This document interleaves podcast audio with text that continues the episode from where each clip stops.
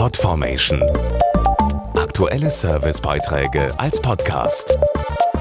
Regelmäßige Infos und Tipps aus den Bereichen Gesundheit und Ernährung.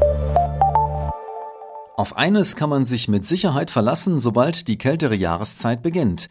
Die nächste Grippewelle kommt bestimmt. Deshalb empfiehlt die Ständige Impfkommission STIKO gefährdeten Personen, sich impfen zu lassen. Wen das besonders betrifft und warum auch gesetzlich Versicherte ab dieser Grippesaison einen breiteren Impfschutz bekommen können, erfahren Sie jetzt. Je kälter es wird, desto mehr Grippefälle gibt es.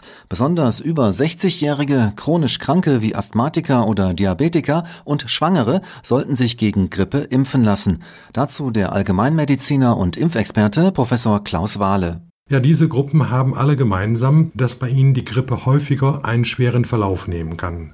Impfen lassen sollte sich aber auch, wer im medizinischen Bereich arbeitet oder allgemein in seinem Job viel auf andere Menschen trifft. Während der Grippesaison sind vier verschiedene Virusstämme im Umlauf.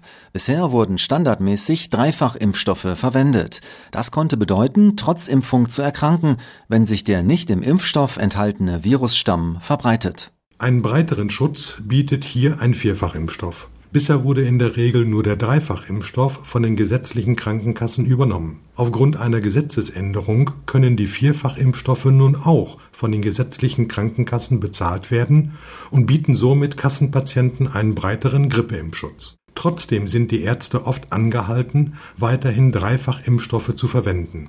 Deshalb mein Rat, fragen Sie ganz gezielt bei Ihrem Arzt nach der Vierfachimpfung. Mehr Infos auf impfen.de